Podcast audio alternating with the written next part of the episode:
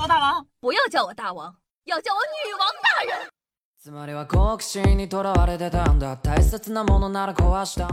嗨，各位手机前听众朋友们，大家好，欢迎收听今天的《女王又要》，我又是你们可爱的夏夏夏春瑶啊。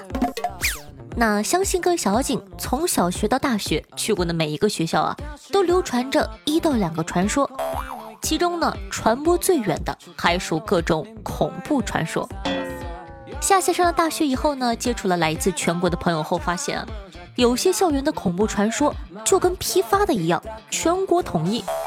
即使呢你在初高中没有遇到过，他很大可能啊也会在大学等着你。那说到校园恐怖传说，不得不提的就是坟场。几乎啊所有的学校都说自个的所在地呢以前是坟场、砍头的菜市场或者监狱，剩下的很多呢会建在菜地上。我也不知道为什么选菜地，养猪场它不香吗？关于为什么恐怖传说中啊学校呢喜欢起在坟地上，部分同学呢胡乱的瞎扯还是挺有道理的。有人说呢，因为坟场地呢价格便宜；有人说啊，因为学生多，阳气重。根据以上同学的考证，如果大多数学校真的起在坟地上的话，那上课心情如上坟这句话是非常有科学依据的呀。夏夏呢翻找了很多资料，发现学校真的是喜欢起在坟地上。毕竟呢，很多学校啊是真的挖出了古墓。去年的时候呢，清华大学就发现了一片明清时期的古墓。嗨，旁听了一百零八年的课，还是被发现了。不过呢，光是挖出明清时期的古墓算不了啥。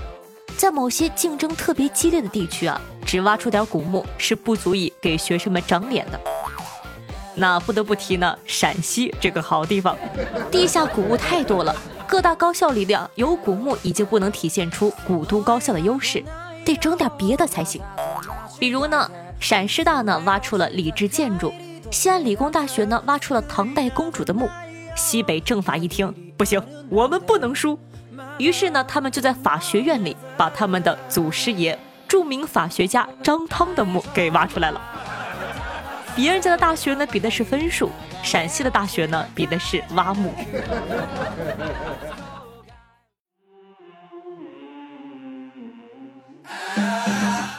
那校园口播传说里啊，另一个元素呢就是女厕所。学校的女厕所呢一般都会有女鬼的传说。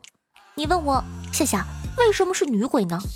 呃，可能是因为如果是男鬼的话，就显得恐怖的不那么纯粹，甚至还有一丝丝变态的感觉。受古早时期若干港产校园鬼片的影响呢，每一个学校的女厕所最后一隔间里啊，都是恐怖传说的高发地。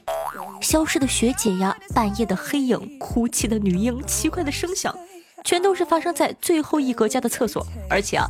大部分最后一格都是停止使用，你看故事更逼真了。你随便呢拉一个人一问，指不定呢还能问出传说背后的时间、地点、人物，细致到让你怀疑问的那个人就是女厕所里的那个马桶起子。故事发生的时候啊，他就在现场。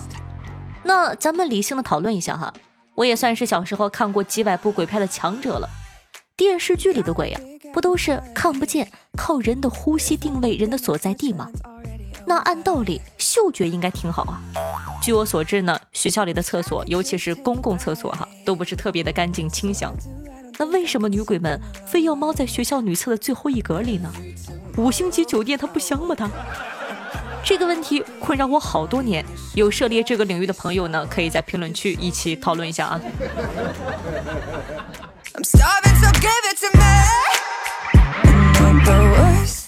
那一般学校啊，特别是宿舍楼下，都会有几个不知道为什么摆在那的镜子，可能是学校批发来的镜子，不摆白不摆吧。但是闲出屁的学生们怎么会放过这么好的恐怖素材呢？没故事都会主动替他们想点故事。下下呢，我潜入各大高校贴吧收集素材，关于镜子的，你听我给你念一段啊。不少女寝楼里都有镜子，这本无可厚非。女生嘛，吹个头出门，谁不得照照镜子啊？但是每栋楼里都有一面镜子，摆得很耐人寻味。既不是摆在插座旁边，也不是摆在一楼大厅的出口，而是摆在一楼楼梯冲向大门的正中央。人们代代相传，这面镜子啊是给晚归之人照的，目的是让你看看身后有没有带回来什么不干净的东西。我读初中的时候呢，我们学校一届初三毕业生捐了一批镜子，放在教学楼梯口，据说呢是为了让我们每天经过的时候啊，警醒自己人丑就要多读书。所以呢，如果那位同学啊听到了我的节目，多读书吧，有镜子了烦。然而啊。如果没有镜子，大家就会觉得更诡异了。你再听我给你念一段啊，说老校区就不说了，厕所烂兮兮的，没镜子也正常。但是新校区修得漂漂亮亮的，厕所洗手呢也很像样，该有镜子的地方却还是瓷砖，反而诡异的很。难道真的是老传统，建在乱葬岗上的学校都不能安镜子吗？这位同学。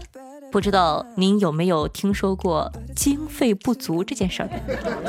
你说安镜子也不是，不安也不是，学校听了都忍不住唱：你还要我怎样？又怎样？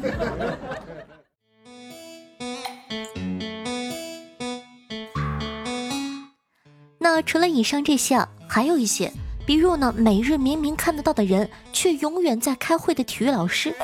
一到开学呢，就不翼而飞的作业。还有啊，问一个人吃饭的女神旁边的空位能不能坐，女神盯着你的眼睛说：“对不起，这有人。”比起上面那些传说，这些呢都是非常真实的发生在我们身边的鬼故事。这样想一想，是不是也没有那么害怕了呢？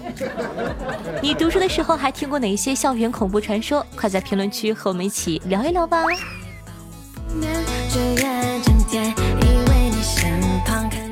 那接下来呢？感谢一下峰峰新月下小宝贝对上期女王有要辛苦的盖楼，也感谢一下其他各位小宝贝给夏夏盖的三层小洋楼哦，超级爱你们！那听众朋友有梦想的石锅鱼说道：“一直想问夏夏搓澡是搓四边还是搓两面啊？我想夏夏这么节俭（括号平）的男孩子肯定是搓两面吧？哎，这个呢要跟大家。”普及一下，男女不一样的女孩子真的不管你平不平，都给你搓四面而听说好像男孩子都是搓两面的，有男孩子搓过四面吗？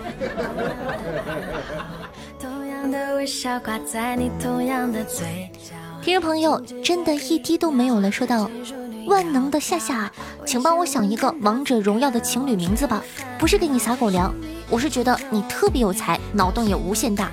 之前呢叫王安石的安和白居易的易，我家宝宝叫易安嘛。现在呢想用个骚气点的，主要啊是下节目听多了，感觉自个应该骚起来。王者起名字还有字数限制，好像是六个字的，你懂的。那热心网友们给了你帮助。听众朋友鱼儿说道：周鱼香肉丝，花木兰州拉面。听众朋友秋木苏说：心暖伴我安，心安伴我暖。嗯这个还是很文艺范儿的。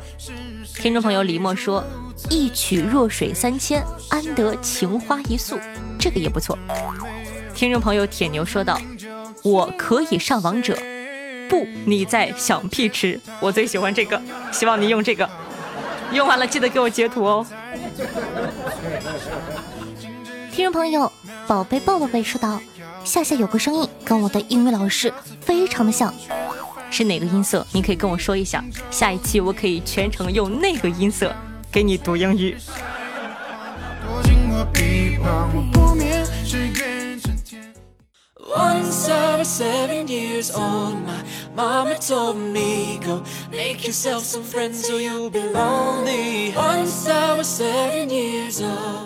好听的音乐，开心的心情呢？这样的一首歌曲呢，来自演唱的名字叫做《七叶子》。作为本档的推荐曲目呢，分享给大家呢，很少推英文歌，因为大概率呢都不会读。刚好这个标题，你看我会叫做《七叶子》，多么标准的发音。至于歌手的名字，你们自个悟一悟吧，好吧？那真的是读不出来了，鬼知道叫什么。那喜欢夏的同学呢，记得点击一下播放页面的订阅按钮，订阅本专辑《女王有药》，这样的话就不怕以后找不到我了。同样呢，喜欢夏的同学呢，也可以把夏的节目放到你的微博或者朋友圈里，让更多人认识夏夏吧，拜托拜托。我的新浪微博主播夏春瑶，公众微信号夏春瑶，抖音号幺七六零八八五八，喜欢同学呢可以加一下关注。每天晚上的八点钟到凌晨的一点半，在喜马拉雅的直播互动现场，还有我的现场直播，期待你的光临。好了，以上呢就是本期节目的所有内容了，咱们下期再见，拜拜。